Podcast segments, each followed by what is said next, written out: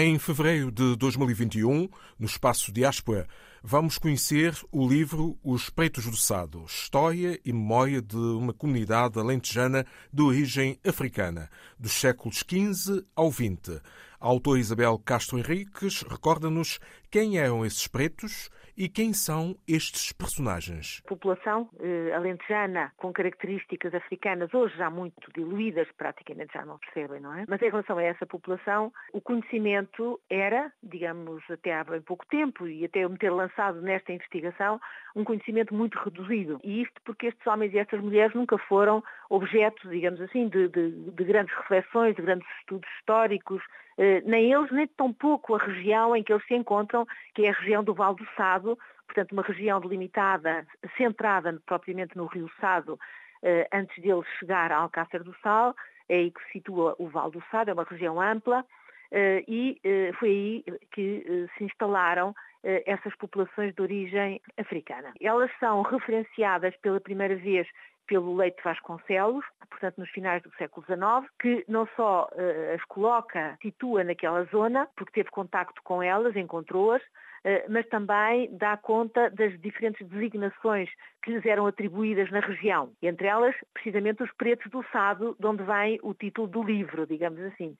Uh, mas outras, carapinhas do Sado, atravessadiço, mulatos do Sado, todo um conjunto de designações que tinham a ver essencialmente com as características físicas desta população, destas populações. E é, portanto, o Leite Vasconcelos o primeiro a falar delas e, eh, na sua opinião, elas estariam ali, seriam descendentes de africanos que se teriam instalado nessa região do Val do Sado eh, nos finais do século XVIII, princípios do século XIX, mais finais do século XVIII. Eh, os elementos que existiam eram muito poucos quando eu comecei a fazer a investigação, mas interessava-me muito particularmente pôr a nu a história destes homens e destas mulheres, como é que viviam, o que é que faziam, como é que trabalhavam, quem eram, etc. Portanto, todo um conjunto de conhecimentos que eram importantes eh, e que para nos dar uma visão dessa mesma população que não existia. E eh, desde o princípio que me pareceu poucos textos que faziam alguma uma ou outra referência que essa população africana na região era uma população muito antiga. Isto é,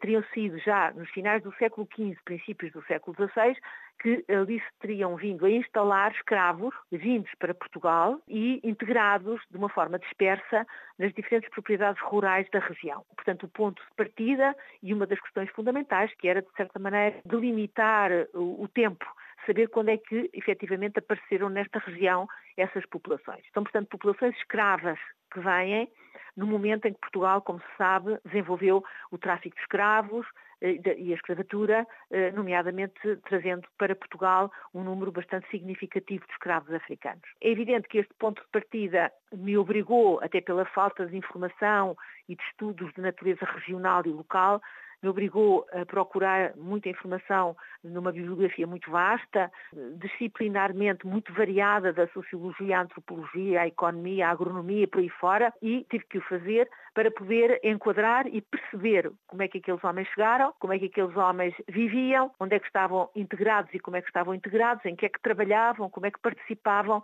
na economia da região. E foi isso que eu fiz. Digamos que a primeira parte deste trabalho, que tem três partes fundamentais, a primeira parte eh, tem a ver precisamente com esse enquadramento, que é geográfico e é populacional, não é? Eh, as características geográficas, as características também económicas, que eram essencialmente rurais, a ruralidade, a agricultura, muito particularmente, eh, a existência de uma propriedade fundiária muito bem delimitada,